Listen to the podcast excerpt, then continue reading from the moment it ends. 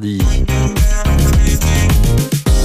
Direction le zoo d'Amiens maintenant, le zoo qui fête ses 70 ans avec euh, Valentine Costa sur place euh, pour nous faire vivre tous les événements, pour nous emmener à la rencontre euh, bah, des animaux et de toute l'équipe du zoo. Aujourd'hui avec Pierre Boutor devant un oiseau assez atypique. La Pierre, on s'est arrêté devant un, drôle d'oiseau si je puis dire. alors je connaissais le, le calao non terrestre, celui-là c'est le calao terrestre, c'est-à-dire que lui reste sur le sol. Oui, les calaos terrestres, alors pas que, hein, ils peuvent voler aussi, puisqu'ils euh, ils vont notamment voler pour euh, rejoindre les nids. Euh, ils vont nicher dans des creux d'arbres, comme la plupart des calaos d'ailleurs.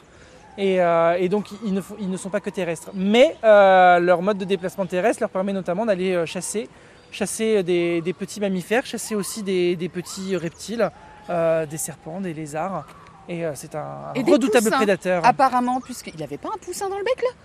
C'est possible. Bah, euh, oui, d'ailleurs, oui, le poussin est à ses pieds.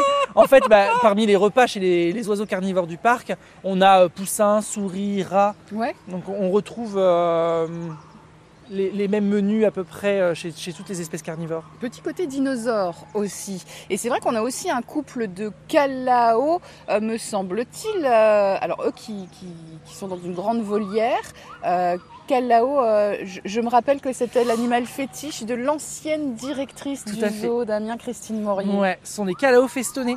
Donc eux, que eux, on va retrouver plutôt sur Bornéo.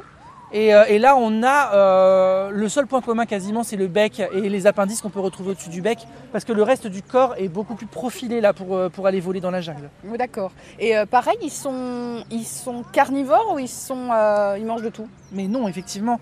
le, le calao festonné, lui, va être omnivore. D'accord. Donc effectivement, il va manger plus de, plus de tout. Mais dans la jungle, il va retrouver surtout des fruits, euh, beaucoup de fruits, d'où ce gros bec aussi. Euh, donc il est un peu plus à tendance frugivore. Il va, il va aller sur la, protéine animale au moment en fait, de la nidification. D'accord. Il y a combien d'espèces d'oiseaux à peu près, si vous avez le chiffre exact c'est tant mieux, hein, Pierre, euh, ici sur le parc zoologique?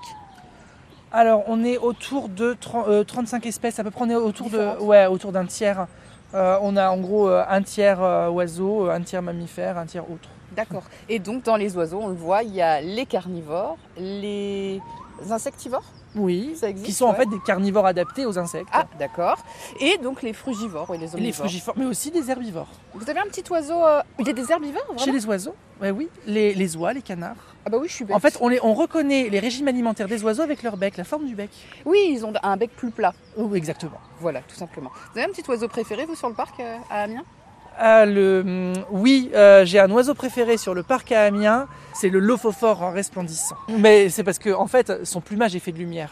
Ah voilà, c'est beau. Et il y a plein d'oiseaux, effectivement, aux eaux d'Amiens, mais pas que. C'était Pierre Boutor, donc avec Valentine Costa, euh, aux eaux d'Amiens, avec les, les Calao notamment, hein, qui ont eu d'ailleurs euh, un bébé hein, et qui se portent bien. Le zoo d'Amiens qui fête donc son 70e anniversaire pour euh, fêter l'événement. Évidemment, euh, n'hésitez pas à aller sur euh, le site internet du zoo pour voir tous les événements et toutes les animations qui vous y attendent.